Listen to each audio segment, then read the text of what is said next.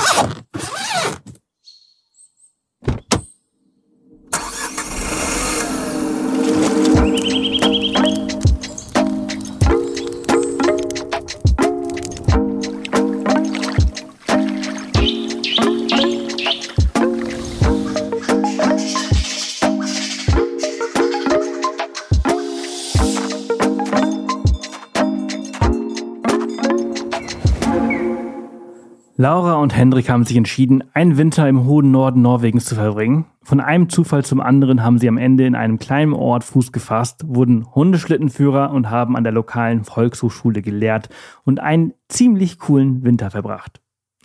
Ihren Blog und tolle Bilder der Reise findet ihr auf ihrem Instagram-Kanal. Beides haben wir in den Shownotes verlinkt. Ihr findet sie überall unter Passport Connection. Und in dem Sinne, herzlich willkommen zu einer neuen Off the Path Podcast Folge. Ich bin Sebastian Cannabis, euer Host hier und jede Woche bringe ich euch coole Leute, die sehr geile Geschichten erlebt haben. Hallo ihr zwei, schön, dass ihr da seid. Guten Morgen, schön, dass wir da sein können. Schön, dass ja, wir sind. Ich freue mich sehr auf das äh, Gespräch mit euch, weil es hört sich äh, grandios an, was ihr so alles erlebt habt und was ihr so alles macht. Ihr seid jetzt gerade im äh, wunderschönen Porto in ähm, Portugal. Und äh, aber darüber, darüber geht's heute gar nicht. Äh, es geht von eurem sonnigen äh, Domizil, träumen wir uns jetzt äh, in ein äh, weniger äh, warmes äh, Gebiet in Nordeuropa, in, äh, an die Grenze Russlands zwischen, ich glaube, es ist Norwegen und Russland, ne, wo ihr wart? Mhm. Genau direkt an der Grenze oben, also ein kleines Tal, das heißt Passwegtal. Und das ist ein, ein kleiner Zipfel in Nordnorwegen, der zwischen Finnland und Russland liegt. Spannend. Die, die, die allererste Frage, die sich so stellt, ist, ähm, wie kommt man dahin? Also wenn man vom Arsch der Welt spricht, dann ist das so ein, ein Ort, oder? Ja, es ist ziemlich abgeschieden. Also wir haben, wir sind in einem kleinen Dorf gelandet mit circa 300 Einwohnern plus ein paar Militärangehörige und dann noch ein paar Schüler. Also wir haben an einer Schule gearbeitet, aber dazu nachher ein bisschen mehr. Ja, wie sind wir da hingekommen? Also ich hole mal ein bisschen aus. Laura und ich, wir sind seit 2017 eigentlich konstant am Reisen. Und unsere erste richtig große, lange Reise ging von Vietnam über Land nach Deutschland. Und wir sind den ersten Teil 7000 Kilometer bis nach Indien per Anhalter gefahren und haben uns dann in Indien spontan ein Motorrad gekauft und sind dann 35.000 Kilometer nach Deutschland gefahren. Und dann kam irgendwann zwischendurch die Pandemie und wir sind im Iran festgesteckt und haben dann währenddessen waren wir auch nochmal zwei Monate in Deutschland und haben uns dann dazu entschlossen, uns ein Van zu kaufen und selber auszubauen, damit wir weiter reisen können, so wie wir es davor gemacht haben. Weil wir eigentlich größtenteils bei Einheimischen untergekommen sind. Wir haben ganz viel Couchsurfing benutzt und Einladungen angenommen. Und dadurch, dass das wegen Corona nicht mehr ging, haben wir gesagt, wir wollen trotzdem weiterreisen, aber nicht in Hotels bleiben. Und dann erschien es irgendwie den Van ausbauen, so, ja, der nächste logische Schritt. Und dann haben wir den im Winter 2020 ausgebaut. Und ja, die erste große Reise mit dem Van ging dann Richtung Skandinavien. Ja, allerdings war das überhaupt nicht geplant, nach Norwegen zu fahren. Der erste Trip ging dann erst nach Kopenhagen, äh, beziehungsweise Dänemark und dann weiter nach Schweden. Und als wir dann in Dänemark waren, haben wir auf einmal erfahren, dass Norwegen die Grenzen wieder öffnet.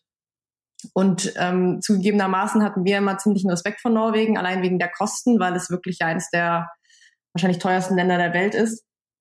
Und dann dachten wir aber, wir sind autark, lass es doch machen, lass uns nach Norwegen fahren. Und hatten aber überhaupt keinen Plan, hatten so grob im Kopf, lass doch zum Nordkap, also ganz klassisch, und dann wieder zurück zum Überwintern dann im Süden irgendwo. Also Griechenland, Türkei, Portugal, irgendwie sowas hat uns da vorgeschwebt. Ja, und dann sind wir die Küste entlang gereist, langsam Richtung Norden. Ja. ja, und dann haben wir unterwegs, wir, du warst ja jetzt auch in Norwegen kürzlich, du kennst es ja, du musst ganz oft für die, für die tollen Sachen, die man da bewandern kann, die sind zwar alle umsonst, aber du musst für das Parken relativ viel Geld zahlen. Und wir haben das versucht immer zu vermeiden und haben unseren Van irgendwo geparkt, wo man umsonst parken konnte und sind dann ein paar Anhalter einfach gefahren, sozusagen back to the roots. Und uns hat dann ein Deutscher mitgenommen auf dem Weg zu einem Gletscher. Der hat zum ersten Mal Anhalter in seinem Leben mitgenommen. Und ja, mit dem sind wir dann den Gletscher bewandert und sind mit ihm in Kontakt geblieben.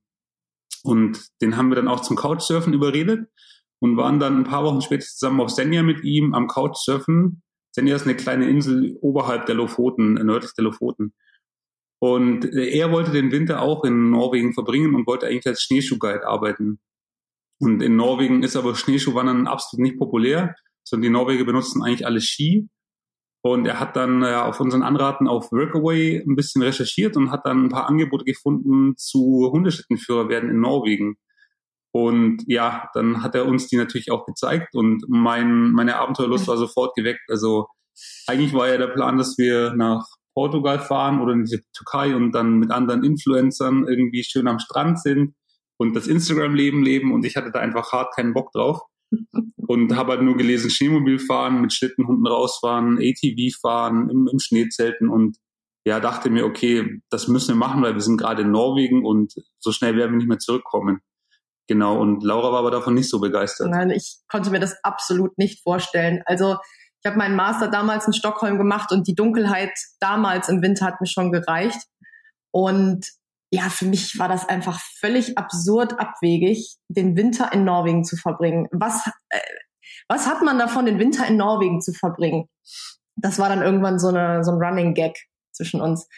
Und äh, ja, wir hatten dann wirklich unglaublich viele Diskussionen hin und her und im Endeffekt haben wir uns dann dazu entschieden, den Winter nicht in Norwegen zu verbringen, sondern wie geplant irgendwo zum Nordkap zu fahren, dann noch vielleicht ein Stückchen weiter und dann den Weg Richtung Süden einzuschlagen. Aber es kommt natürlich immer alles anders, als man denkt. Genau, also wir sind dann äh, zum Nordkap gefahren und wollten dann noch einen kurzen Abstecher nach Kirkenes machen. Das ist eben direkt an der russischen Grenze und ist der letzte Stopp von den Postschiffen, den Hurtigruten in Norwegen. Und da hatten wir zuvor auf Couchsurfing ein Pärchen gefunden, Hova und Laura wo sie aus Perth kommt in Australien und er kommt aus Südnorwegen. Und die hatten sich total spannend angehört. Wir haben uns dann gedacht, okay, die besuchen wir noch und danach geht's Richtung Süden.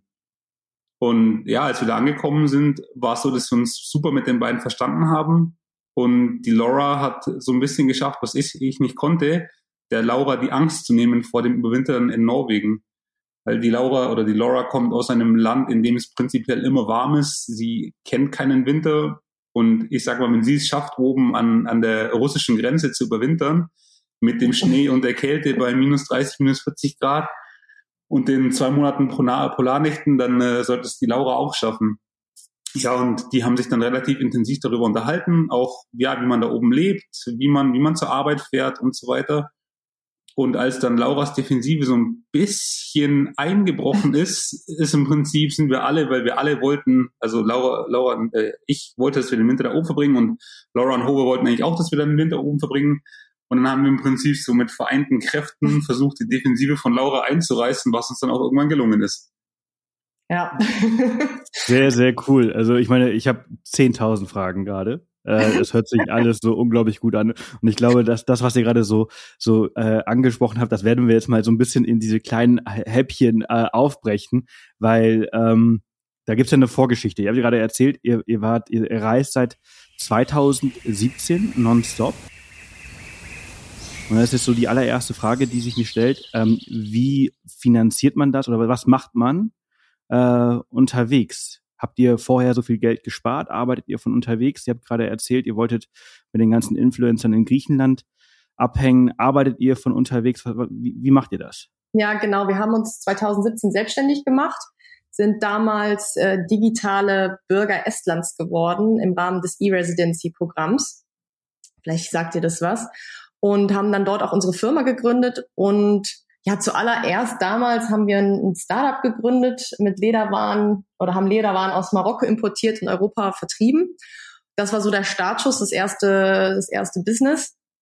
Und in diesem Zuge hat sich das Geschäft, das Unternehmen aber in eine andere Richtung entwickelt. Ähm, und heute bieten wir eben unterschiedliche Dienstleistungen an im Rahmen von Online-Marketing, also machen Webdesign, Suchmaschinenoptimierung, äh, Werbeanzeigen und diese Arbeiten, die betreuen und diese Projekte betreuen wir ortsunabhängig von unterwegs. Die Kunden sitzen meist in Deutschland und äh, oder auch in Norwegen, Thailand, äh, aber hauptsächlich in Deutschland. Und das Wichtigste, was wir brauchen, ist eben eine stabile Internetverbindung, die auch meist gegeben ist, wenn man nicht gerade in Deutschland ist. und ja, so reisen wir seit 2017. Also es ist viel mehr als nur Reisen. Es ist im entferntesten Sinne dieses äh, Work and Travel, ähm, ja nicht Work and Travel, aber ortsunabhängig leben und reisen. Und ja, das konnten wir in Norwegen eben auch weiterhin machen. Wir hatten ja auch den Van ausgebaut, den wir zu einem vier Jahreszeiten mobilen Homeoffice ausgebaut hatten, der uns auch die Möglichkeiten geboten hat, dort weiterzuarbeiten. Und so haben wir das Ganze dann oder so gestalten wir das Ganze bis heute. Hm. Erzähl mal ganz kurz, also ich kenne das E-Residency-Programm äh, ein bisschen. Ähm, was muss man darunter verstehen? Ihr seid Bürger, äh, ihr habt euch in Deutschland abgemeldet, ihr seid nicht mehr in Deutschland gemeldet, ihr seid nämlich in Estland jetzt gemeldet. Ist das, verstehe ich das richtig? Nee, also im Endeffekt kann jeder digitale Bürger Estlands werden, man kann sich darauf bewerben und das hat nichts mit deinem tatsächlichen Wohnsitz zu tun. Es geht nur darum, dass du in Estland registriert bist und die, die ganzen Verwaltungsangebote des estländischen Staates benutzen kannst. Das heißt, wenn du einmal für 100 Euro hat es damals gekostet, dich registrierst und dann angenommen wirst, kannst du zum Beispiel online eine Firma eröffnen in Estland, du kannst deine Steuern zahlen, du kannst ähm, die Namen deiner Kinder eintragen, wenn du, wenn du Eltern wirst und ähm, solche Dinge. Also im Endeffekt all die Dinge, wofür wir in Deutschland noch ganz oft zu den Behörden gehen müssen, kann man in Estland komplett digital machen. Man kann in Estland sogar digital wählen. Und diese Services kannst du dann nutzen, eben auch als Ausländer. Und wir haben uns damals registriert. Also Angela Merkel ist zum Beispiel auch digitale Bürgerin Estlands und haben dann in Estland unsere Firma gegründet. Das war relativ einfach. Also es hat circa eine Woche gedauert, wobei es an sich nur so lange gedauert hat, weil der Banktransfer auf das Konto, was wir machen mussten, der hat ein bisschen gedauert. Aber ich glaube, der Rekord liegt mittlerweile bei irgendwie 18 Minuten. Okay, crazy. Und was ist der Vorteil? Warum, warum macht man das in Estland und nicht in Hamburg? Im Endeffekt der größte Vorteil ist einfach, dass du alles online machen kannst. Also dass du nie auf eine Behörde gehen musst, dass du du kannst die Bank online eröffnen, du kannst deine Steuern online machen, du kannst die Meldeadresse deiner Firma ändern, das sind einfach, sage ich mal, unschlagbare Vorteile, wenn du keinen Wohnsitz hast und einfach nicht oft in Deutschland bist. Und das ganze Thema mit den Steuern ist einfach ein, ein Stückchen leichter als in Deutschland. Du zahlst zum Beispiel nur Steuern, wenn du Geld aus deiner Firma rausnimmst. Also solange du es reinvestierst, zahlst du keine Steuern. Und das ist natürlich vor allem für Startups ein, ein großer Vorteil, dass du einfach am Anfang mehr Geld zur Verfügung hast. Mhm. Okay. Und dann seid ihr ähm, von Vietnam per Anhalter nach Indien gereist. Das war so eure erste Reise. Dann habt ihr euch dort ein Motorrad gekauft. Von, ich glaube, ihr habt das Motorrad auch noch. Mhm. Äh, und, und seid dann damit zurück nach Deutschland. Das ist ja auch schon einfach ein mega krasses Abenteuer. Ja, also insgesamt waren wir da fast 22 Monate unterwegs und sind leider auch nur wegen Corona dann zurückgekommen. Aber ähm, die, ich sag mal, dieses, dieses Stückchen per, per Anhalter von Vietnam nach, nach Indien, das war ja eigentlich das, das größte Projekt, was wir bislang angegangen waren. Das Ziel war, ohne Flieger zurück nach Deutschland zu reisen, äh, klimaneutral in dem Sinne und den Verkehr zu nutzen, der eben schon unterwegs war. Und als wir in Indien ankamen, hatten wir aber sowas wie einen kleinen äh, Reiseburnout, würde ich sagen. Und Henrik ist dann eines Morgens aufgewacht äh, und hat dann vorgeschlagen, wir sollten doch die Reise mit, mit Motorrad weiter fortsetzen. Er hatte zu dem Zeitpunkt aber auch gar keinen Führerschein. und ähm, ja, ich war dann wieder so ein bisschen kontra. Fünf Tage später haben wir uns aber das Motorrad gekauft und äh, haben dann auch relativ schnell es lieben gelernt und sind dann daraufhin auch nach äh, Kathmandu noch gereist, um dann einen Führerschein zu machen. Also ich dachte jetzt vielleicht in den, in Hinterstraßen von Delhi eingekauft. nee, das, das wirst du ja auch kennen, aber diese Bürokratie, die einen unterwegs begleitet, ist ja manchmal doch ein bisschen überwältigend. Und du kannst in Indien, wenn du keinen Wohnsitz dort hast, auch keinen Führerschein machen. Und ich habe dann relativ lange recherchiert, weil wir mussten, um die Papiere zu bekommen, um mit dem Motorrad, sag ich mal, zum Beispiel nach Pakistan zu reisen, brauchten wir einen de Passage und für, um diesen zu beantragen, brauchtest du einen Führerschein. Und dann habe ich eben gesehen, dass man den Kathmandu machen kann. Und dann sind wir von ja 5000 Kilometer von unserem damaligen Couchsurfing-Host bis nach Kathmandu gefahren. Und dann habe ich da in circa einer Woche meinen Führerschein gemacht. Und genau, habe dann den Führerschein, als ich den hatte, mit den ganzen anderen Dokumenten, haben wir den in die Schweiz geschickt und haben dann in der Schweiz die Papiere beantragt, dass wir mit dem Motorrad sozusagen über, über die Grenze nach Pakistan und in den Iran fahren können. Hm. Ja, habe ich nämlich auch schon gehabt. Die Gäste, die halt irgendwie in Vietnam sich ein Motorrad gekauft haben und äh, ohne Führerschein dann durchs Land gereist sind und äh, da äh, also richtig viel erlebt haben. Ähm, der eine oder andere macht es einfach so Ihr habt äh, auf dem auf dem legalen Weg gemacht, äh, wäre dann vermutlich auch nicht anders gegangen, wie du gerade sagtest. Canede Passage ist natürlich auch immer so ein großes Ding auf solchen ähm, äh, längeren über Landreisen, äh, egal ob mit Auto oder Motorrad, äh, musst du ja irgendwie vorzeigen, dass dein Fahrzeug versteuert ist, beziehungsweise du auch die Intention hast, es auszuführen äh, ja. und nicht in dem Land äh, zu, zu verkaufen. Ähm, ihr habt dann diesen Van ausge, ausgebaut und dann hast du ja, ihr habt ja dann die Story erzählt. Also ihr seid äh, zurück in Deutschland gewesen. Das war natürlich, äh, man muss sich ja immer in diese Zeit versetzen. Ähm, auch wenn sie gar nicht so lange her ist, vergisst man so im Alltag, wie das so war. Ende 2020 war ja natürlich so, wir haben einen relativ okay Sommer gehabt mit, mit äh, Corona, aber der Winter, da gab es, glaube ich, dann die ersten Impfungen. Der war aber nicht so ganz so geil, nicht ganz so easy.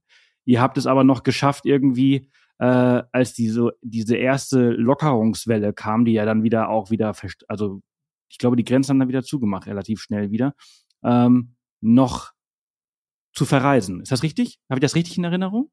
Ja, also wir sind im November, also ich war zu, zu Lauras 30. Geburtstag, waren wir eigentlich wieder in Deutschland und haben dann relativ zeitnah mit dem Van-Ausbau angefangen und wir hatten extremes Glück, dass mein Stiefvater uns damals ein, ein Gelände organisiert hat in, den Süden von Deutschland, wo wir den Van ausbauen konnten.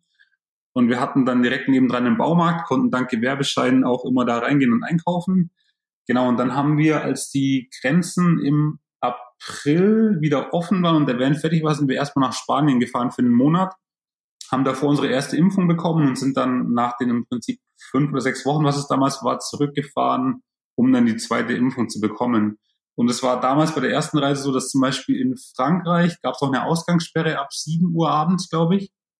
Und in Spanien war es so, dass die Spanier selber nicht außerhalb ihres eigenen Bundeslandes reisen durften, sondern nur Touristen was sich für die Spanier bestimmt äh, mega unfair angefühlt hat, verständlicherweise, aber für uns war es natürlich ein großes Glück, weil dadurch einfach relativ wenig los war und wir relativ ja unbeschwert reisen konnten und vor allem auch mal mit den Van erstmal so vertraut werden konnten mit dem ganzen, wie finde ich einen Stellplatz, wie versorge ich mich mit dem Wasser und so weiter, diese ganzen Fragen, die ein Begleiter mit dem Fahrzeug reist. Ja, ich erinnere mich an diese Zeit tatsächlich sehr, sehr gut. Äh, ich bin nämlich dann auch im März, äh, hat, äh, wurden die Balearen von der äh, RKI-Liste äh, entfernt und wir haben uns sofort in den Van gesetzt und sind nach Mallorca gefahren äh, und haben dann hier, wollten eigentlich nur drei Wochen hier bleiben und sind dann am Ende, glaube ich, fast drei Monate hier, hier geblieben. Ähm, und ich erinnere mich noch so gut, weil du es gerade angesprochen hast, Frankreich, Ausgangssperre. Ich glaube, die Ausgangssperre war für äh, 19 Uhr. Ab 19 Uhr durfte man, glaube ich, nicht mehr äh, draußen sein. Und ähm, ich habe keinen Parkplatz gefunden auf der Autobahn und du hast dich wie ein Krimineller gefühlt, so, oh scheiße, scheiße, scheiße, nirgendwo ein Auto, du bist das einzige Auto auf der Autobahn und so, okay, wo halten wir denn jetzt? Das war echt, das war echt krass. Ja, so ging es uns auch. Also wir sind da wirklich sehr zügig durchgefahren. Ich glaube, zwei Tage, zwei Abende hatten wir dort. Und anfänglich dachten wir noch, ach komm, das, das wird schon nicht so streng sein. Aber dann haben wir doch schnell ähm, Wind davon bekommen, dass es doch sehr streng verfolgt wird und man da auch wirklich hohe Strafen bekommen hat. Und wir haben es dann wirklich dann mal rechtzeitig zum sie zu sieben Uhr irgendwo an den Rand gestellt und Pause gemacht. Aber dadurch, dass wir wirklich neu in diesem ganzen Vanlife-Leben waren, war das doch ähm, eine um Umstellung, weil man noch nicht so richtig wusste, wo darf man denn jetzt überhaupt stehen, weil das ja zum Beispiel auch in Deutschland sehr streng ist mit jetzt Wildcampen und solchen Themen. Mhm. Aber ja, da wächst man dann ja auch relativ schnell rein. Ja, und dann habt ihr irgendwann, habt ihr dann in den, den, wann, wann kam der Entschluss, ähm, dann nach Norwegen zu gehen? Als dann irgendwie im Sommer die Grenzen aufgemacht waren, ist das dann spontan gewesen oder war das langfristig geplant? Also wenn ihr den Wagen halt jetzt kauft, dann wollen wir halt irgendwie nach Norwegen. Also ich glaube, die Idee war, dass wir mein Patenkind besuchen in Stockholm. Also Laura und ich haben beide unseren Bachelor zum Teil in England gemacht und ich habe da beim Klettern ein äh, schwedisches Mädchen oder eine schwedische Frau kennengelernt, die mittlerweile eine sehr gute Freundin ist. Und äh, sie und ihr Mann, die wohnen mittlerweile wieder in Stockholm und ich bin der Patenkind geworden, äh, der Patenkind, der Patenonkel geworden vom ersten Kind. Und die hatten wir schon länger nicht mehr gesehen und dann war die Idee, dass wir einfach mit den Van da hochfahren nach Stockholm und die besuchen und dann eigentlich so eine große Runde machen äh, in den Norden von Schweden, dann über Finnland zurück, dann nach Russland rüber und dann durch die baltischen Staaten irgendwie in den Süden für den Winter. Das war so die initiale Idee. Und ja, wie gesagt, dann haben wir irgendwann unterwegs gehört, dass, dass Norwegen wieder aufmacht. und auch von, von vielen Schweden, also von schwedischen Freunden gehört, dass wir doch nach Norwegen fahren sollen, weil Norwegen so schön sei. Auch im Vergleich zu Schweden haben die tatsächlich gesagt. Und dann haben wir uns einfach spontan dazu entschlossen, einen Abstecher nach Norwegen zu machen. Ja, das, das muss ja dann ungefähr welche ja, das war dann im Juni, ne? Ist das, genau, ist das richtig? Im Juni losgefahren in Deutschland, waren glaube ich im Juli, also Ende Juli nach Norwegen eingereist. Mhm, ja. Letztes Jahr. Mhm. Genau, ja. ja. Und äh, wie ging es dann für euch weiter? Also ich war, wir waren zu genau der gleichen Zeit dort. Wir waren also einer der allerersten, die quasi damals, äh, also ich glaube, die Grenze hatte zwei Tage auf, als wir nach Norwegen äh, rübergesetzt haben. Und es ist ja wirklich letztes Jahr, ihr habt ja wahrscheinlich auch wahnsinniges Glück mit dem Wetter gehabt. Das war ja ein mega Sommer. Ja, ich glaube, wir waren auch mit die Ersten, die rüber sind. Ja. Also es war wirklich eine Entscheidung, die wir innerhalb von einem Tag getroffen haben. Also es ging super flott ja, wir sind dann rüber, haben dann, ich glaube, bei Kerak-Bolten haben wir angefangen, ne? Bei dem Stein. Ja. Und sind dann langsam die Küste entlang gereist bis, ja, bis nach Trondheim. Ja, also wir sind eigentlich einmal komplett die Küste hochgefahren, mehr oder weniger, haben zwischendurch eben noch den, den Dirk kennengelernt, den anderen Deutschen, der dann auch mit uns das Couchsurfen ausprobiert hat und ja, sind dann einmal komplett hoch bis zum Nordkap gefahren haben natürlich diese ganzen klassischen Highlights wie äh, Lofoten mitgenommen, Trolltunga, Kierakbolten, also dieser Stein, der zwischen, zwischen den äh, Felswänden steckt, wo man sich draufstellen kann. Ja, da war ich letzte Woche, habe nichts gesehen.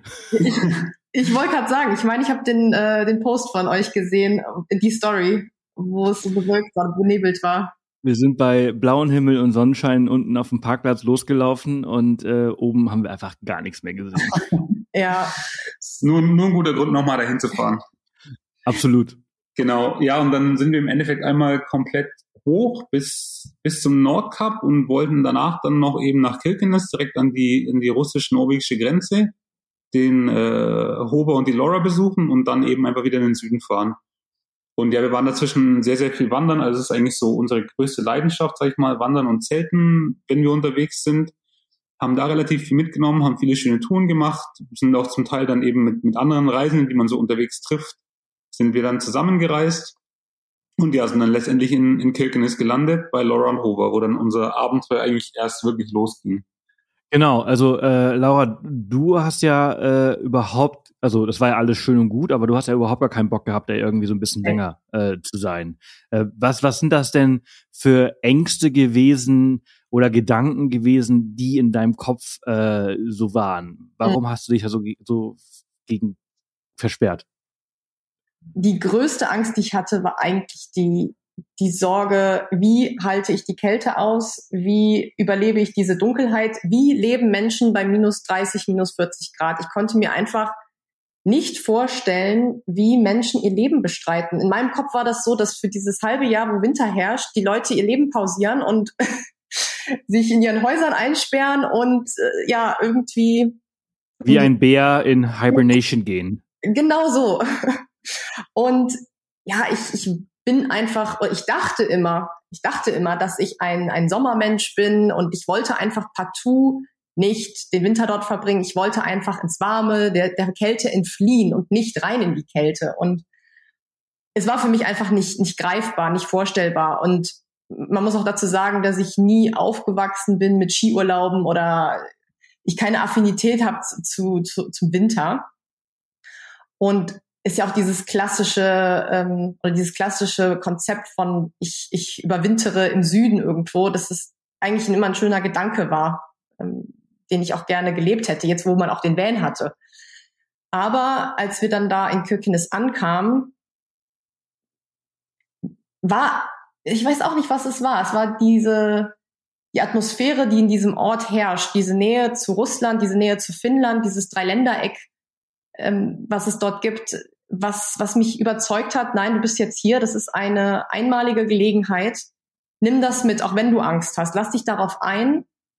Und es ist okay, Angst zu haben, aber du, du wirst, wenn es dir nicht gefällt, dann kannst du das jederzeit abbrechen. Ist nicht so, als, äh, als wäre das eine unumkehrbare Entscheidung. Lass dich Wollte wollt ich gerade sagen, du, du, es war ja auch absehbar, dass es nur eigentlich, eigentlich, also ihr geht ja jetzt zurück, aber eigentlich war das ja nur für eine relativ kurze Zeit angedacht. Genau.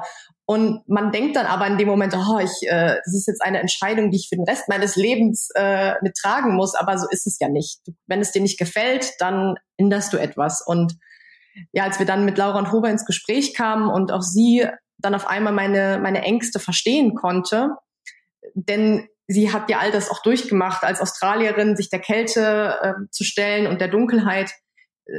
Sie, sie hatte einfach mir sehr viel Empathie entgegengebracht. Und für Hendrik war das immer nur Abenteuer. Er hat nicht diese, diese Herausforderungen gesehen oder die Ängste, die ich hatte, die hatte er nie. Er hat es gar nicht verstanden, warum ich, warum ich denn da Zweifel hätte. Und genau, dann irgendwann war ich dann an diesem Punkt zu sagen, ich glaube, wir werden es bereuen, wenn wir nicht hier bleiben werden und es versuchen werden. Lass es uns machen und probieren. Und dann sind wir mit dieser Entscheidung ja Schritt für Schritt dann an die Umsetzung gegangen. Das heißt, ähm, einer meiner größten Sorgen war zum Beispiel auch der Van. Also wird der Van diesen Winter überstehen? Weil minus 30 Grad, minus 40 Grad, das sind schon extreme Bedingungen. Äh, und ich hatte wirklich Angst, dass, dass der Van kaputt gehen wird, dass die Rohre platzen, dass, dass, dass wir im Graben landen werden und all das Geld und Zeit, die wir investiert hatten, dass das für die Katz ist. Und das waren dann mal alles Ängste, die wir Schritt für Schritt dann angegangen sind und uns vorbereitet haben dann. Mhm. Darf ich mal ganz, ganz kurz fragen, was ähm, Laura dir quasi gesagt hat? Weil ich habe auch, also vorhin, in der, als wir die Intro quasi äh, so besprochen haben, da habt ihr erzählt, also ich meine aus Perth, Wüste, Westaustralien, eigentlich immer heiß, selbst im Winter ist es angenehm warm. Ähm, jemand, der dort aufgewachsen ist, der kennt gar keinen Schnee. Ja. Ähm, der kennt Minusgrade eigentlich auch nicht wirklich. Ähm, und was hat sie dir denn gesagt und wie hat sie dir denn die, diese Angst genommen? Und äh, ja, also ist, ist sie wegen der Liebe da gelandet? Auch, sie ist da hängen geblieben, wegen der Liebe. Ja, ja. also um, um eine kurze Antwort zu geben, ja, sie ist wegen der Liebe hängen geblieben. Also sie war davor in, in Russland unterwegs und ist dann nach Norwegen gereist und hat den Hober kennengelernt, auch durch Couchsurfing. War kurze Zeit bei ihm und ist dann weitergereist in den Süden und ist dann aber letztendlich wieder hochgekommen. Und dann auch Corona-bedingt, ne? Also es war so ein Corona-Liebespaar, sind die dann im Endeffekt da geblieben, die Grenzen haben irgendwann zugemacht und dann war es ja für Australier auch relativ schwierig, wieder nach Australien zu reisen. Und genau so hat sich das bei denen entwickelt. Und im Endeffekt, ja, sind sie mittlerweile verlobt und jetzt dann irgendwann in absehbarer Zeit wird geheiratet. Ja, aber sie hat mich, zum einen hat sie mir das Gefühl gegeben, dass sie mich hört und meine Ängste sieht und wahrnimmt und konnte, ja, hat eigentlich diese Gefühlswelt, die ich hatte mit, okay, wie verhalte ich mich in der Kälte, ähm, weil, weil Frauen generell auch schneller frieren als Männer. Sie ist halt darauf gezielt eingegangen, hat mir erklärt, okay, Laura, die Kälte, ähm, du, du trittst der Kälte entgegen mit dem richtigen Equipment, mit der richtigen Kleidung. Wir werden dir zeigen, wie man sich richtig kleidet, denn das ist das A und O. Also du kannst alle Temperaturen überstehen, wenn du einfach weißt, wie du dich kleidest. Das ist eigentlich die allerwichtigste Regel, die wichtigste Erkenntnis. Das bringen wir euch bei. Also sie haben uns da wirklich diese Hilfestellung angeboten, uns an die Hand zu nehmen und uns da durchzuführen, wie man sich denn richtig kleidet. Dann geht es um das Mindset, also dieses, man kann natürlich die Dunkelheit sehen, aber man kann auch so viel mehr sehen als das, denn ich glaube, in Deutschland denkt man oft, dass der Winter tot ist und dass es eine Jahreszeit ist, in der nicht viel passiert, aber eigentlich ist es genau der Gegen, das, das Gegenteil der Fall. Denn es gibt so viel zu unternehmen da draußen, wenn du dich darauf einlässt. Also dieses, rausgehen, sich darauf einlassen, neue Dinge ausprobieren, denn es ist eine komplett andere Welt, die sich dir eröffnet, wenn du dich darauf einlässt. Und ja, dadurch, dass ich das all doch nicht kannte, war das für mich schwer vorstellbar, aber sie hat mir das Gefühl gegeben, wir schaffen das gemeinsam, wir begleiten euch dabei und wir zeigen euch diese Welt. Und auf einmal hat es sich nur noch magisch angefühlt und angehört und ja, diesen Kulturschock, den wir sonst so gerne suchen, zum Beispiel in Pakistan, in Indien, im Iran, der hat sich auf einmal dann hier eröffnet. Also den haben wir auf einmal hier in Europa gefunden, in der europäischen Arktis. Und das war im Endeffekt dann ja eigentlich das Totschlagargument zu sagen, okay, wir müssen es ausprobieren oder ich, ich bin bereit, mich darauf einzulassen. Hm. Also mein, mein, meine Erfahrung mit dieser Kälte, also ich bin schon öfters da oben gewesen, aber ich habe halt nicht dort oben gelebt. Ich bin halt, ich rede ja immer von den Touristen, die nach Mallorca kommen und äh, ich versuche im Sommer halt äh, den, dem Sommer zu entfliehen, weil es einfach viel zu heiß ist. Und die Touristen, die sind halt hier im Urlaub und sitzen mit einem Kaltgetränk die ganze Zeit am Pool oder im Meer und äh, lassen sich's gut gehen und ist alles geil. Und wenn ich als, als Reisender und Tourist nach Alta oder halt äh, nach Kirkenes oder nach Rovaniemi in Finnland äh, reise, dann bin ich natürlich nur im Urlaub da. Ist was ganz, ich mache was ganz anderes als die, die dort leben. Ne? Ja. Also für mich ist Kälte und, und Dunkelheit, ich bin die ganze Zeit draußen. Ist doch gar nicht so schlimm. ähm, aber wenn ich jetzt einen ganz normalen 9-to-5-Job machen würde oder halt meinen Job als Reiseblogger, wenn ich zu Hause bin, dann sitze ich die ganze Zeit am PC. Am Ende bin ich, habe ich einen, einen PC-Job. Dann wäre das natürlich ein bisschen, glaube ich, ein bisschen krasser. Aber ihr habt, ich glaube, wenn ich das richtig verstanden habe, ihr habt eine ganz gute Mischung aus äh, Routine und Abenteuer gefunden. Ja, denn ähm, eigentlich kamen da ziemlich viele glückliche Schicksalsschläge zusammen. Ähm, als wir uns dann dazu entschieden hatten, den Winter in Norwegen zu verbringen, ging es eben um die große Frage, wo werden wir wohnen? Denn jetzt langfristig in dem Van zu wohnen, war nicht umsetzbar. Das ist, dafür war der Van nicht ausgebaut, nicht isoliert. Das heißt, wir sind auf Wohnungssuche gegangen, haben dann wirklich in kürzester Zeit ein Netzwerk aufgebaut, haben mit den richtigen Leuten gesprochen, waren zur richtigen Zeit am richtigen Ort und haben dann an dem gleichen Abend noch, als wir Laura und Hoba kennengelernt hatten, einen Dänen kennengelernt, der jetzt ab äh, Januar auch Skiexpeditionen anbieten wird in Kirkenes, in der Kirkenes-Gegend. Und der hatte uns dann ans Herz gelegt, wir sollten doch mal in der nahegelegenen äh, Volkshochschule ähm, mal anfragen, ob sie nicht Wohnungen für uns, eine, eine Wohnung für uns zur Verfügung hätten. Und das haben wir dann gemacht. Wir sind dann ein paar Tage später zur Schule gegangen und wollten einfach mal nachfragen, ob es da Möglichkeiten gibt, hatten aber auch keine Ahnung, was das für eine Institution war, was, was da tatsächlich äh, gelehrt wird. Und der Kontakt, den wir ansprechen sollten, der war zu dem Zeitpunkt aber irgendwie oder hatte keine Zeit und der hat uns dann an den Schulleiter äh, verwiesen und dann gefühlt haben wir uns da festgequatscht mit ihm haben drei Stunden mit ihm über Gott und die Welt philosophiert, haben uns direkt, ähm, wie sagt man? Ja, wir konnten uns relativ gut unterhalten. Der ist auch leidenschaftlicher Motorradfahrer, konnten natürlich dann über die Überlandreise sprechen. Genau, und im Endeffekt war unser Glück, dass der Koch, der damals an der Schule war, der war relativ lange schon krank und die brauchten Unterstützung in der Küche. Weil eigentlich war die Bedingung, dass man auf dem Campus wohnt, dass man auch an der Schule arbeitet. Und dann haben wir natürlich gesagt, ja klar, also wenn wir dafür eine Wohnung am Campus beziehen können, dann können wir auch ab und zu mal in der Küche aushelfen. Also wir sind uns für nichts zu schade, wir machen alles und genau, wäre ja auch eine, eine lustige Erfahrung. Ja, und im Endeffekt hat sich dann im Laufe des Gesprächs auch herausgestellt, dass die, die haben eine Vollzeit-Marketingstelle und der, der das macht, war aber zu der Zeit im Vaterschaftsurlaub, also der hatte Zwillinge bekommen. Und genau, die haben auch jemanden gebraucht, der das Marketing für die Zeit macht. Und der hat dann auch noch eine Film- und Fotografieklasse gegeben und Volleyball unterrichtet, so ein bisschen äh, von allem. Und ja, im Endeffekt konnten wir dann all diese Positionen auffüllen. Also Laura und ich haben uns dann diese Marketingstelle geteilt. Laura hat Film und Fotografie unterrichtet, ich habe Volleyball noch unterrichtet und ich habe, ich glaube, insgesamt eine Woche in der Küche ausgeholfen. Und ja, im Gegenzug konnten wir dafür eine Wohnung auf dem Campus beziehen. Ja. Ja, das, das ist ja mega. Genau, und was eigentlich noch viel schöner war, und zwar diese Schule, also es ist eine sogenannte Volkshochschule, hat aber nichts mit dem Konzept von Volkshochschulen in Deutschland zu tun, sondern in Norwegen oder in Skandinavien gibt es diese sogenannten Folkehøy School.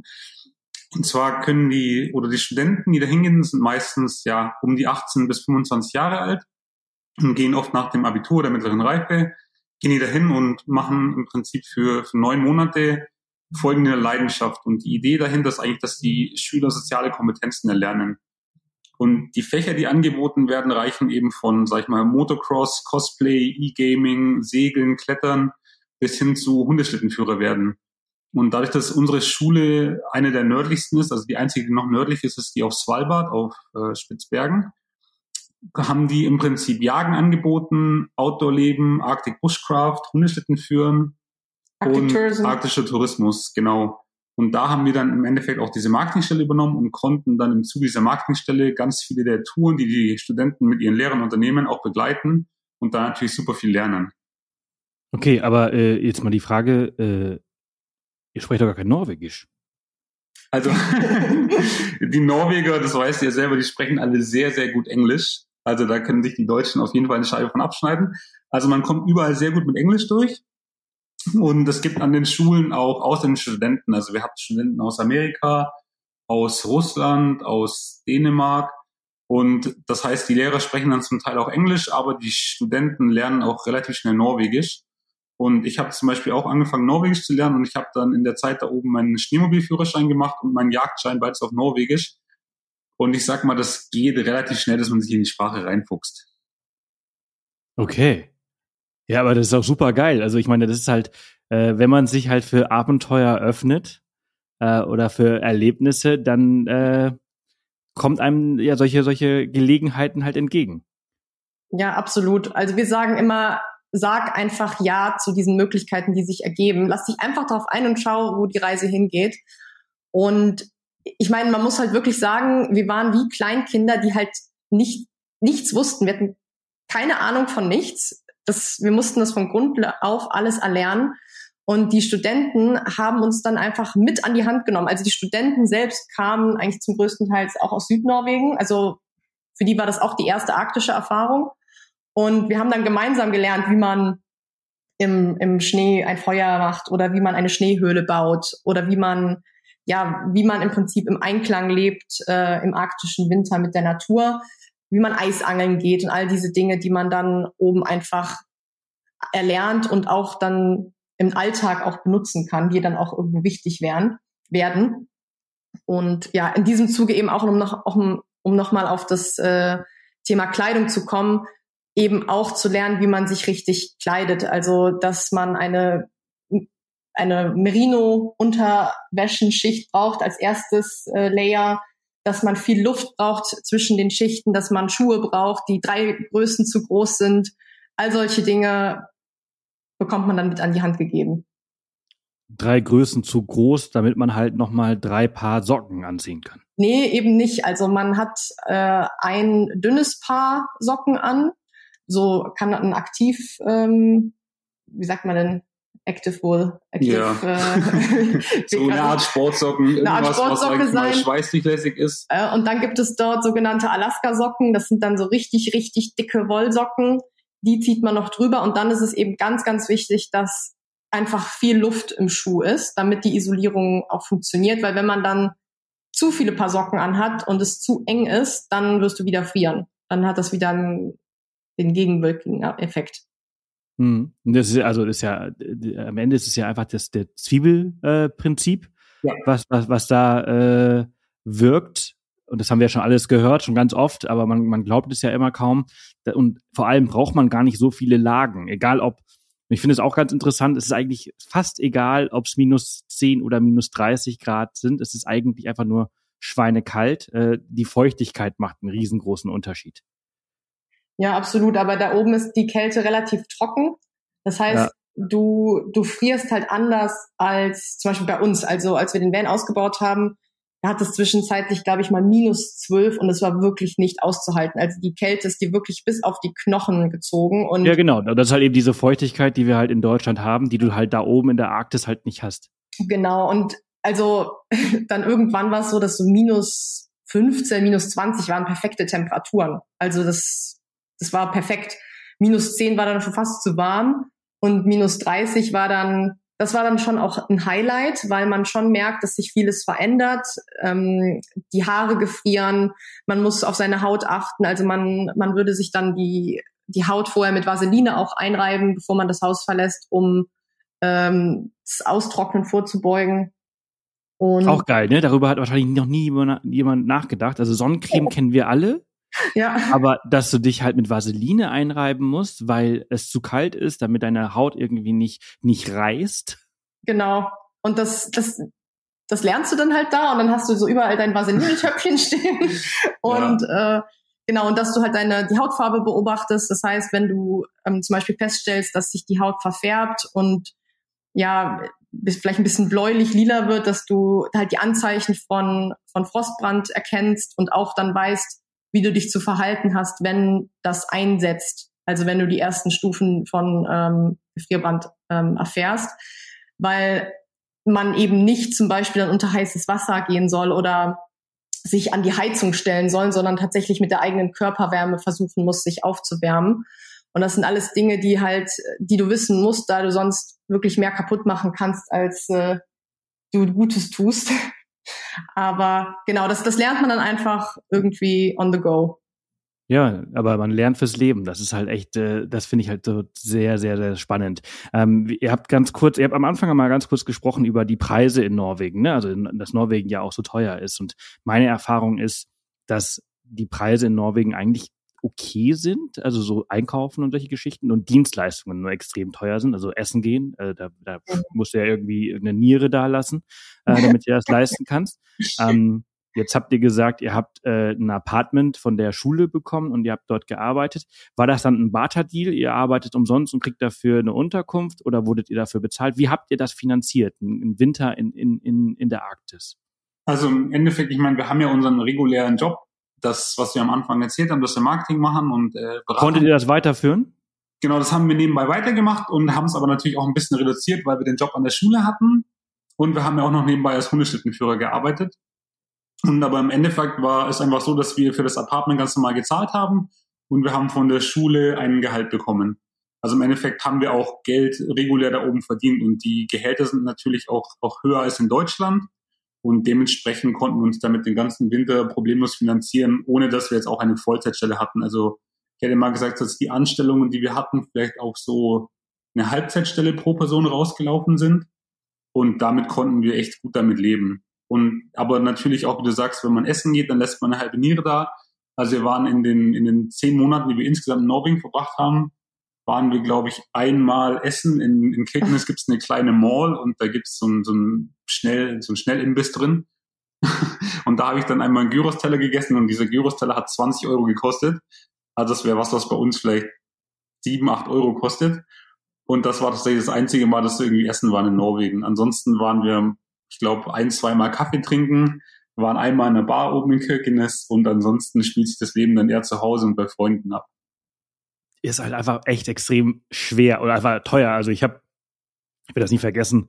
Wir haben mal äh, so eine Kanutour eine Woche in, in Schweden gemacht und sind dann, dann, also es war letztes Jahr, dann nach Norwegen, waren in Oslo und dachte so, boah, ey, so nach einer Woche Tütenfraß, also dieses schockgefrorene, ne? Mhm. Ähm, weil du halt, ähm, ja, halt immer am Lagerfeuer das halt immer äh, äh, isst. Äh, oh, jetzt ein Burger. und dann in Oslo ein Burger, also zwei Burger, wir sind zu zweit, äh, ich glaube, also zwei Burger und äh, zwei Colas für, ich glaube, 60, 65 Euro. Da ist mir einfach so alles aus dem Gesicht gefallen. Ähm, dann war der auch noch nicht so gut. Ja. Äh, dann habe ich jetzt gerade irgendwie irgendwo in Südnorwegen, bin ich an einem Stand auf so, auf so einem Markt, Pita Gyros, hatte ich irgendwie, weiß ich auch nicht warum, mega Bock drauf. Und dann zahlst du dafür 16, 17 Euro, wofür du halt in, weiß ich nicht, in Athen einen Euro 30 zahlst. ja, mit diesem Vergleich musst du ganz schnell aufhören. Sonst, sonst ja, ja, ja, ja, ja, ja, das ist halt eben wir haben das extrem. Haben relativ viel gemacht, als wir einkaufen waren. Also vor allem ne, in Kirkenes, das ist halt, du bist so weit weg vom Schuss. Und dadurch, dass Norwegen nicht Teil der EU ist, kriegst du auch einfach nur relativ, du hast eine sehr limitierte Auswahl, was die Lebensmittel angeht. Was finde ich man am Anfang gar nicht merkt, wenn man so reist, aber wenn man dann, dann länger da lebt und dann einfach irgendwie, sag ich mal, seine Gewürze haben will und sein Gemüse und sein Obst, das man auch zu Hause hat, dann, dann merkt man das relativ stark. Und dann, wenn dann eine Gurke zu Hause irgendwie 50, 60 Cent kostet und dann in Norwegen kostet die halt mindestens zwei Euro oder ein ganz normaler Eisbergsalat kostet zwischen drei und 3,50 Euro, das tut dann schon weh. Ja, ja, ja, absolut. Aber jetzt mal, ähm, jetzt mal im Vergleich, was, was, was verdient man denn dann dort oben in Norwegen? Man verdient ja halt einfach auch keine äh, 11 Euro die Stunde. Nee, genau. Also ich hätte jetzt mal gesagt, dass so ein Stundenlohn von, also ich glaube, der, der Minimumlohn, es gibt sogenannte Unions, also ähm, Gewerkschaften auch, die gelten dann branchenspezifisch und zum Beispiel Putzfrauen bekommen, glaube ich, 17 Euro die Stunde, so als Mindestlohn. Und ich hätte jetzt mal gesagt, dass so ein Stundenlohn zwischen 20 und 30 Euro ist normal. Also es ist, es ist eine Menge, vor allem wenn man es mit Deutschland vergleicht, aber ich finde, wenn man sich dann die Preise in Skandinavien anschaut, ist es auch wieder nicht so viel.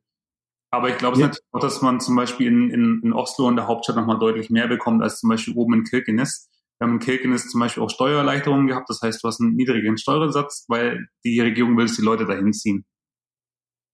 Ja, ja. Aber wenn du das jetzt mal so siehst, also wenn du das jetzt so sagst, dann ist das ja, äh, wenn du jetzt einfach mal diese Gurke äh, für 80 Cent mal nimmst und sagst, die kostet halt dann zwei Euro äh, und du jetzt mal die Stundenlöhne nimmst, die halt so zwei bis dreimal auch teurer sind, dann hält sich das ja eigentlich mehr oder weniger in der Waage. Also es ist ähnlich.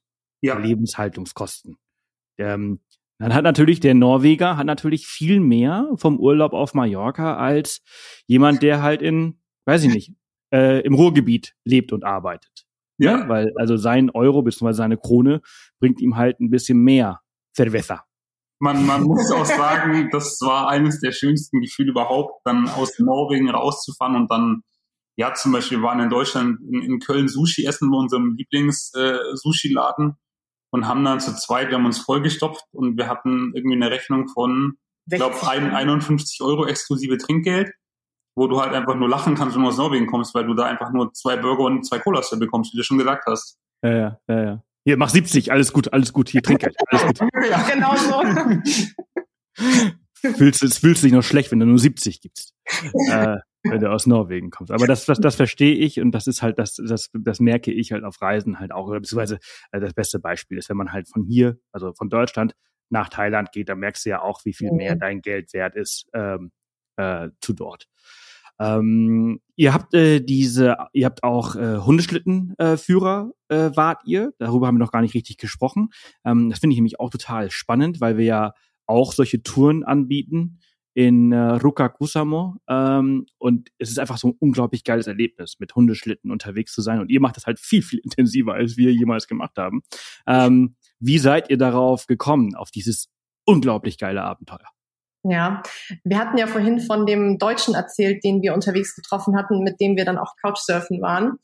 Der hatte ja im Prinzip diesen ganzen Stein ins Rollen gebracht. Und er hatte damals, als wir auf Senja waren, nach Stellen ähm, als Hundeschlittenführer dann geguckt.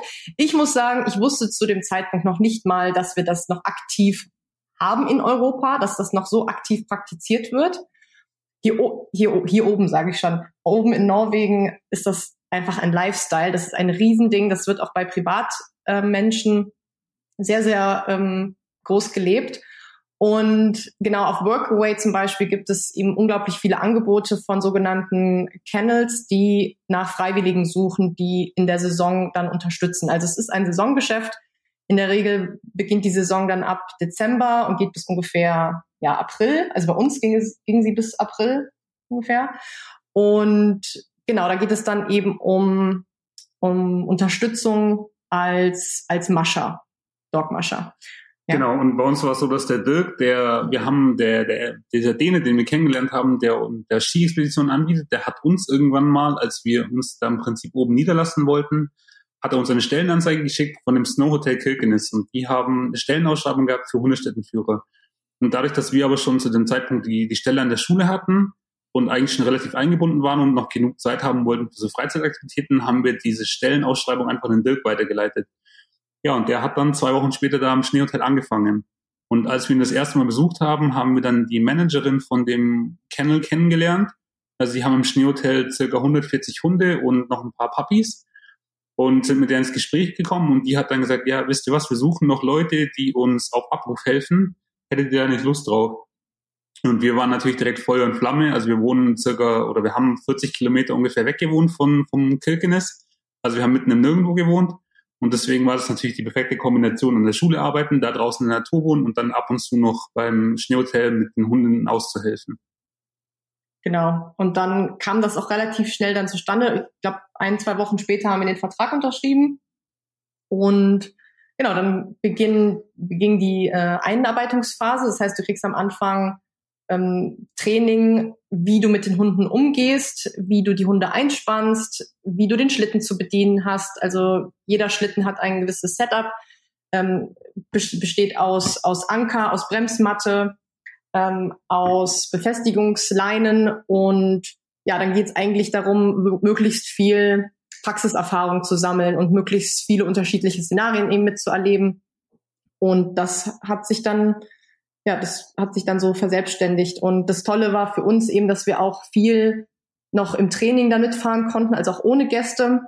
Also prinzipiell war es so, dass die äh, Hurtigruten, die dann oben in Kirkenes anlegen, das Postschiff, dass die Gäste dann im Schneehotel diese Touren buchen können, diese Hundeschlittentouren und die Hunde ja aber auch trainiert werden müssen, wenn gerade keine Gäste zu Besuch sind. Das heißt, da konnte man dann auch viel unterstützen, viel lernen und ja einfach viel auch mitnehmen äh, außerhalb der gebuchten Touren. Weil diese Hunde natürlich halt ent entsprechend ausgelastet werden müssen. Genau. Ähm, Finde ich ein, ein, spannendes Thema, weil äh, ich habe ja gerade gesagt, also als Off the Path, wir sind ja auch äh, Reiseanbieter und wir bieten zum Beispiel im Januar äh, zwei Touren in Rukakusamo an, wo wir halt zum Beispiel eine dreitägige Husky-Safari äh, äh, mhm. machen mit einem Unternehmen vor Ort, Partner. Und äh, da bekomme ich immer wieder diese Frage, oh, ist das nicht Tierquälerei?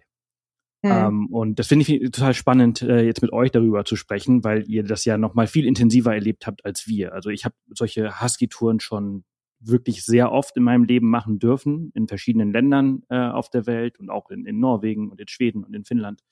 Und ähm, ich sehe das halt so und ich habe mich viel mit den mit den Mascher und, äh, und, und, und den Farmen halt auch so darüber unterhalten. Und ich habe das ja auch selber erlebt. Wenn so ein Hund steht, dann leidet der. Ja. Der, der, möchte, der möchte rennen, der möchte unterwegs sein, der möchte ziehen. Dafür wurde er gezüchtet und er möchte halt eben nicht äh, die ganze Zeit einfach nur da sitzen und nichts tun. Das sind einfach so unglaublich arbeitwillige und aktive Tiere. Ja, absolut. Ja, also dem können wir eigentlich zustimmen. Ich glaube, die Frage ist eher, also nicht dieses, wenn, wenn die laufen, ob das Tierquälerei ist, weil wie du sagst, die haben richtig Bock zu laufen und du merkst einfach diese Energie, die diese Hunde haben, wenn du sie einspannst und wenn die dann, ja, wenn du noch mit dem Schlitten dastehst, so dieser Moment, kurz bevor es losgeht und einfach die Hunde einfach nur ins Gurtzeug reinspringen und versuchen schon loszurennen, weil sie da so Lust drauf haben. Und ja, bis es dann losgeht und auch dieser, dieser Moment, wenn du dann die, die Leinen losmachst und die Hunde ziehen den Schlitten raus und auf einmal ist alles ganz leise, ne? Ja. Ähm, dann vom Kennel weg, das ist ja ein magischer Moment. Und ich finde, da merkt man richtig, wie, wie diese Hunde darauf Lust haben. Ich glaube, die Frage ist eher dann, wie werden die Hunde im Sommer gehalten? Also wenn es dann natürlich zum einen eigentlich zu warm ist, um mit den Hunden großartig zu trainieren, ähm, kriegen die dann genug Auslauf. Also da muss man dann, sag ich mal, wenn man, ich finde, wenn man sich um, um das Wohlergehen der Hunde kümmert, dann müsste man tendenziell, glaube ich, eher danach gucken, wie werden die Hunde im Sommer behandelt. Haben die zum Beispiel ein Freilaufgehege? Ähm, wie werden die im Sommer beschäftigt, wenn die nicht trainieren können, wenn es so heiß ist? Weil ich glaube, im Winter, das ist die, die Zeit, in der die Hunde eben, ja, dafür leben die, ne? Genau, und das ist so die Frage, finde ich, die man sich stellen muss. Wie werden die Hunde im Sommer behandelt? Ja. Wie, wie ist das bei euch? Also im Schneehotel ist es so, dass es natürlich im, im Winter gibt es mehr Mascher, also mehr Hundeschlittenführer. Einfach nur, weil in der Regel gehen die mit maximal zehn Schlitten auf einmal raus. Und dementsprechend gibt es dann in der Regel so zwölf bis 14 Mascher, glaube ich, hatten wir im Winter. Und im Sommer gibt es dann so vier, fünf, sechs Vollzeitmascher, die sich um die Hunde kümmern. Also im Sommer ist es dann so, dass wenn die Temperaturen über 10 Grad sind, man normalerweise nicht trainiert, sondern ist es so, dass die Hunde haben ein großes Freilaufgehege, wo die rein können. Da werden die dann jeden Tag reingebracht, können sich im Prinzip frei bewegen, können ähm, spazieren. Und wenn die Temperaturen dann auch unter, sag ich mal, 10, 12 Grad, je nachdem, sinken oder die Sonne weg ist, dann werden die mit sogenannten Wagen auch trainiert. Das heißt, man spannt die von den Wagen, ist wie ein, ein großes Catcar eigentlich. Und dann trainiert man da mit den Hunden. Genau, aber die Idee ist eben, dass die auch im Sommer ihr Training bekommen, ihren Auslauf. Genau, das ist die dann irgendwie dann, wenn die Temperaturen es zulassen, langsam wieder auf die Saison im Winter vorbereitet werden. Dass man dann wieder ja. langsam, sag ich mal, die Muskelmasse aufbaut und die wieder ans Laufen gewöhnt. Aber so, so ähnlich ist das halt äh, bei denen, also zumindest, also ich bin im Sommer noch nicht dort gewesen bei unseren Partnern, aber von Erzählungen weiß ich, dass sie das halt eben auch so handhaben. Das ist so ein ganz kleiner Familienbetrieb, die haben nicht so viele Hunde, äh, wie, wie das, wie euer Hotel das jetzt da hatte. Ähm, wir können auch nur maximal mit zehn Personen zum Beispiel Touren machen. Mhm. Äh, zwölf Personen, also ist wirklich sehr, sehr, sehr, sehr klein und sehr äh, intim. Ähm, aber ja, es ist einfach so ein unglaublich geiles Erlebnis. Du hast gerade das beschrieben, wenn sie halt schon äh, in, in ihre Harness quasi reinspringen, weil sie los wollen. Und wenn es dann endlich losgeht und diese, diese Ruhe, wenn du die Ruhe hören kannst, das finde ich immer besonders. Ja. Ja. Also es ist einfach, wenn für alle, die es noch nie gemacht haben, es ist echt etwas, was man einmal im Leben machen sollte, eine, eine Hundestückentour und im Idealfall am besten auch gleich mehrere Tage, weil es ist einfach, man, das ist ein un, unbeschreibliches Gefühl, also diese Einheit von, von den Hundeschlittenführer mit, mit den Hunden und der Natur, dieses Naturspektakel, was sich da einem oft bietet bei, ja, aber einfach echt niedrigen Temperaturen. Unsere Einarbeitung war zum Beispiel bei minus 26 Grad. Und dann da einfach draußen zu sein und ja, diese Stille zu hören. Und du siehst dann einfach zum Teil Füchse, Hasen, ne? du fährst auf diesem ja, Puderschnee, je nachdem wann du rausgehst, wenn du zum Beispiel das Glück hast, mal nach dem Schneefall rauszugehen und es ist einfach ein, ein magisches Gefühl, also ich möchte dieses, ich möchte es nicht mehr missen und wir freuen uns schon richtig drauf, diesen Winter wieder dahin zu gehen und zu arbeiten. Ja, ihr habt Blut geleckt, äh, ihr, ihr geht wieder zurück dieses Jahr. Es war also wirklich echt besonders. Ich finde auch zum Beispiel, du hast gerade gesagt, wenn man Mehrtagestouren machen kann. Ich finde, wenn man so eine, so eine, so ein Ausritt, Ausritt ist falsch, äh, äh, so eine Ausfahrt äh, macht, wie wenn man jetzt auf so einer Hurtigruten-Tour äh, ist, dann kommen die Leute ja immer nur für einen Tag und, mhm. und setzen sich dann äh, drauf und machen drei Stunden. Äh, von die, in diesen drei Stunden ist noch ein, ein kleines äh, äh, äh Lagerfeuerpause äh, irgendwo noch. Also bist du wahrscheinlich aktiv tatsächlich nur irgendwie zwei Stunden auf dem Hundeschlitten unterwegs. Und das ist natürlich nichts, ne? Äh, du brauchst extrem viel Zeit, um da irgendwie reinzukommen. Ich finde, du brauchst auch ein bisschen Zeit, um es wirklich richtig zu genießen zu können, um dich sicher drauf zu fühlen, weil es ja schon sehr, sehr wackelig ist. Mhm. Und äh, ich finde halt so, also über eine Nacht mindestens und ich finde, wenn du halt so, so jetzt bei unserem Fall drei Tage, das ist, da, da, da, da wirst du einfach eine richtig geile Einheit.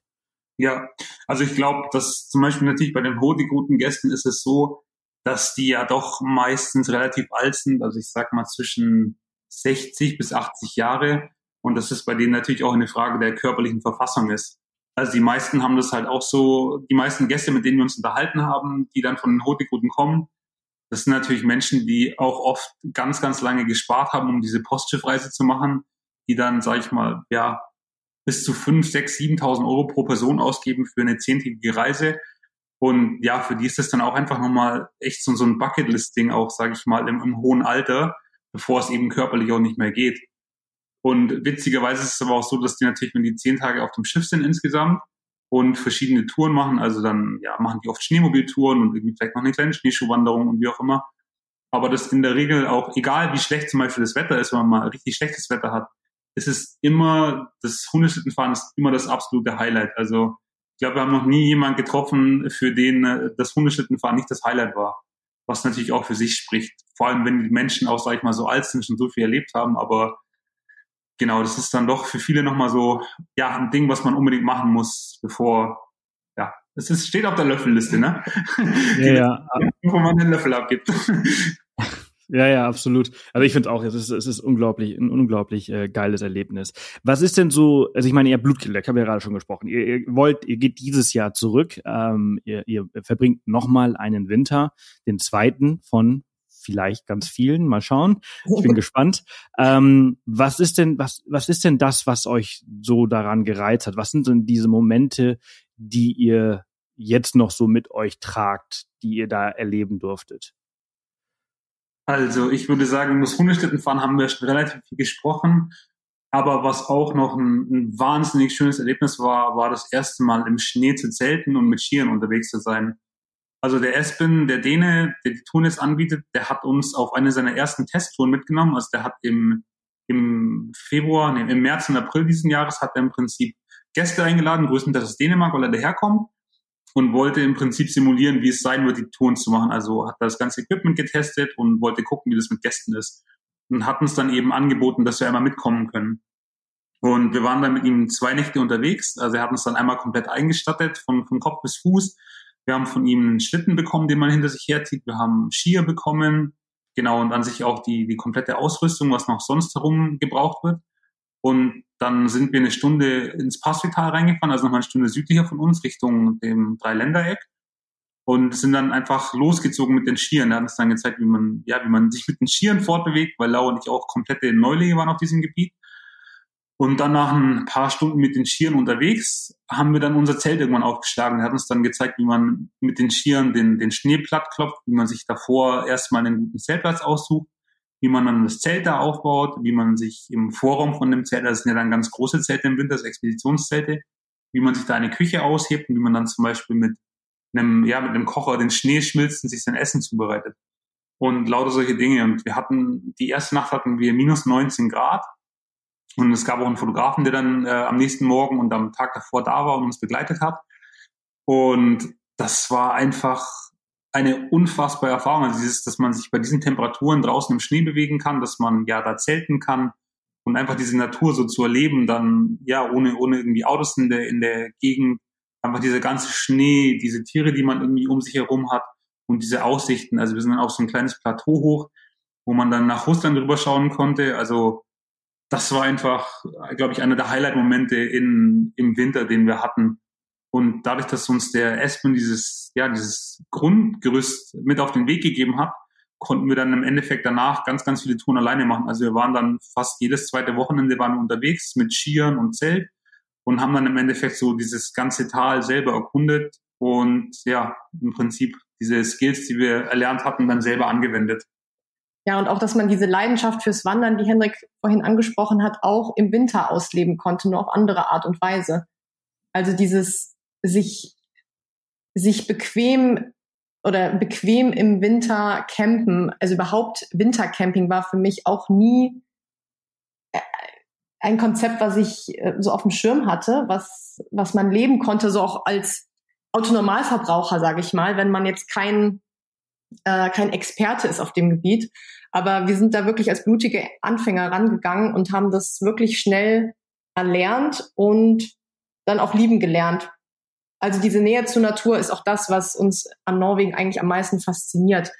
Denn du wirst wirklich angehalten, auch rauszugehen, viel Zeit in der Natur zu verbringen. Du darfst überall ein Feuer machen. Du darfst überall schlafen. Du darfst die Hütten benutzen, die die Regierung zur Verfügung stellt. Also gerade bei uns auch in der Ecke im äh, Pacific National Park, da gibt es ein ganz großes äh, Hüttennetzwerk, die du kostenlos nutzen darfst. Und die sind auch ausgestattet mit, mit Gas, mit, mit Matratzen, mit Feuerholz, mit Gewürzen. Also es gibt eigentlich alles, was du brauchst. Das Einzige, was du mitbringen musst, äh, ist ein Schlafsack und und Essen. Und, Essen, genau, Essen gibt's nicht. Ganz wichtig, Essen. und ja, das darfst du alles kostenfrei nutzen. Und wenn du doch noch mal ein bisschen mehr Komfort haben möchtest, gibt es da Hütten, die du ähm, für einen Aufpreis dann auch buchen kannst. Also es ist wirklich Wahnsinn, das Angebot an, an Outdoor-Möglichkeiten, die du nutzen kannst, auch als Ausländer dann in dem Fall. Du musst nicht Norweger sein, um dort ähm, Fuß zu fassen, sag ich mal. Ja, und noch was, was glaube ich auch richtig schön war, war das Schneemobilfahren. Also du kannst in, es gibt ja in, in Norwegen ganz, ganz viele Schneemobilfahrer. Es ist nicht so, dass du einfach wie in Kanada zum Beispiel kreuz und quer fahren darfst, sondern in, Normobil, in Norwegen werden diese Schneemobilfahrer jedes Jahr neu ausgewiesen. Und du kannst dann online auf einer Karte anschauen, wo die entlanglaufen. Und bei uns war es so, also die Schule, wo wir gewohnt haben, die war Luftlinie circa 500 Meter von der russischen Grenze weg. Da gibt's den Pacific River und der teilt im Prinzip Norwegen und der trennt Norwegen und Russland voneinander. Und im, ist es so, dass die Grenze an der tiefsten Stelle im Fluss verläuft. Das heißt nicht immer so ganz offensichtlich, nicht die Mitte, sondern eben irgendwo anders. Und im Winter, wenn der Fluss komplett zufriert, dann verläuft der Schneemobilfahrt auf diesem Fluss. Und dann hast du im Prinzip so Stecken auf dem Fluss und Du kannst aber auf der norwegischen Seite im Endeffekt direkt, also der Schneemobilfahrt verläuft direkt an diesen Stecken entlang. Das heißt, wenn du einfach zwei Meter nach rechts fahren würdest, dann wärst du in Russland drin. Und das ist auch eine, eine wahnsinnige Erfahrung, einfach diese, diese Nähe zu Russland zu haben, dieses, ja, ich meine, jetzt ist die Situation natürlich nochmal eine ganz andere als im äh, Oktober, als wir nach da hochgekommen sind. Aber es hat auch irgendwie was Mystisches, dieses, ja, Russland, sage ich mal, dieses große, wilde Land. Und wir sind da am Beginn der Tiger gewesen. Also du hast dann schon diese ganzen Wälder und, und die Natur, die natürlich Russland auch auszeichnen. Das war schon auch nochmal irgendwie so ein Highlight. Das hört sich alles äh, schon echt äh, sehr, sehr geil an. Ich meine, wenn du jetzt mal zurückdenkst, Laura, an, an deine ganzen Ängste, also ich, also wenn ich mir das so alles so anhöre, dann ähm, habt ihr ja eigentlich, hast du ja gar keine Zeit gehabt, Angst zu haben vor der Dunkelheit und vor der Kälte, denn du warst ja so beschäftigt, dass da ja überhaupt keine Gedanken irgendwie äh, zu aufkommen konnten. Ja, ich glaube, die größte Herausforderung war tatsächlich der Freizeitstress am Ende, weil man so aktiv am Ende des Tages war und man überhaupt keine Zeit hatte oder ich überhaupt keine Zeit hatte, mir über diese Ängste noch Gedanken zu machen und auch gerade die Angst, die ich hatte vor der Kälte und vor der Dunkelheit, die war wie verflogen. Also auch gerade die, diese Polarnächte, die wir dann miterlebt haben, von Ende November bis Ende Januar, auch die hatten ihre magisch, also ihre magischen Momente. Ich wurde dann oft gefragt, ja, wie, wie ist das denn mit der Kälte und der Dunkelheit? Ist es, macht das nicht depressiv? Und wie haltet ihr das aus? Aber am Ende des Tages ist es gar nicht so dunkel, wie man meint. Denn man hat den Schnee, der reflektiert, man hat einen, ähm, einen großen Mond ganz oft, der viel Licht abgibt, man hat die Nordlichter und am Ende des Tages ist es wesentlich heller, als man meint. Und das Wichtigste ist dann eben auch viel rauszugehen, viel ak also aktiv zu sein, sich mit anderen Menschen zu treffen und dann einfach auch die, die Schönheit der Dunkelheit irgendwie mitzunehmen. Denn durch diese Dunkelheit erst schätzt du dann die Rückkehr der Sonne Ende Januar. Also dieser Moment, wo dann am 18. Januar bei uns das erste Mal die Sonne wieder über den Horizont gekommen ist und du diese Sonnenstrahlen das erste Mal wieder gesehen hast, das, da kriege ich jetzt noch Gänsehaut. Das war unglaublich, weil wirklich für drei Monate, zwei Monate, die Sonne nicht über den Horizont gekommen ist und du wirklich nur am Morgen zwei Stunden Dämmerungslicht hattest und dann auf einmal kommt die Sonne zurück und dann kommt sie jeden Tag ein bisschen mehr wieder und das ist ein Gefühl, was du auch nur schätzen kannst, wenn du davor die Dunkelheit erlebt hast. Ja. Das ist, äh, das verstehe ich total. Das ist ein bisschen so wie äh, gestern war unser allerletzter 30 Grad Tag des Jahres. und ich glaube, niemand kann das so verstehen, so, hä, 30 Grad? Und ja, wir haben wirklich auf diesen Tag gewartet. Wir haben jetzt vier Monate. Also das ist übrigens das, ist das heißeste Jahr ever gewesen auf Mallorca und in Spanien. Noch nie wurden so krasse heiße Temperaturen für über so einen langen Zeitraum mit so wenig Regen gemessen wie dieses Jahr. Mhm. Global Warming. Aber wir haben alle Freunde, Bekannte, mit jedem, dem ich spreche, gesagt, Donnerstag, letzter 30 Grad Tag des Jahres. Danach wird's kälter. Ich war gestern Abend, waren wir nach dem Tennis essen. Es hatte 28 Grad. Ja. Und da saßen zwei Frauen mit Daunenjacken da. Ungelogen. Deswegen, wenn du das so sagst, so, hey, 18. Januar und dann kommt dann die Sonne und du kannst es einfach nur, nur dann kannst du es wirklich äh, genießen und, und, und, und, und äh, ja, so to toll empfinden, wenn du halt eben diese Dunkelheit durchgemacht hast. Und ich finde halt, du kannst diese kalten Temperaturen auch nur wirklich wertschätzen, wenn du so viel Hitze hinter dir gehabt hast und wenn du diese Extreme halt einfach mitgemacht hast. Und ich wollte vielleicht einmal ganz kurz hier für unsere Zuhörer nochmal mit einem Mythos aufräumen, den du gerade angesprochen hast, diese Dunkelheit. Mhm. Ich glaube, als so Mitteleuropäer äh, äh, denkst du an die Dunkelheit, an eine Dunkelheit, die du halt einfach in in Deutschland halt hast, die halt tatsächlich, wenn du halt in Brandenburg bist, wo ja einfach nichts ist und auch ein Dark Sky Park ist, dann ist es einfach verdammt dunkel. Aber der, die Dunkelheit im Winter in, in, in, in der Arktis, du hast ja gerade gesagt, Schnee, du hast diesen krassen Mond, der halt einfach wirklich sehr nah ist und sehr viel leuchtet. Ähm, du hast ja eigentlich immer so ein, so ein sehr hellblau. Mhm. Also ist nicht so diese blaue Stunde, die die Fotografen so lieben. Die ist schon ein bisschen dunkler, aber es ist halt eben nicht schwarz-schwarz. Ja, genau. Also das ist, auch der Mond, der ist so hell, dass es, dass du einen Schatten wirfst, wenn du im Schnee unterwegs bist. Also das gefühlt ersetzt der Mond die Sonne. Und man kann sich das so schwer vorstellen, aber es ist wirklich nicht so dunkel, wie man es dann im Winter in Deutschland kennt. Und wie gesagt, es ist, äh, du hast dann noch die Nordlichter, du bist sowieso viel aktiv. Also diese, diese Dunkelheit, die wirkt sich anders mental aus, als man meint. Ich meine, es kommt natürlich auch nochmal auf die einzelne Person an und auch darauf, wie aktiv du bist.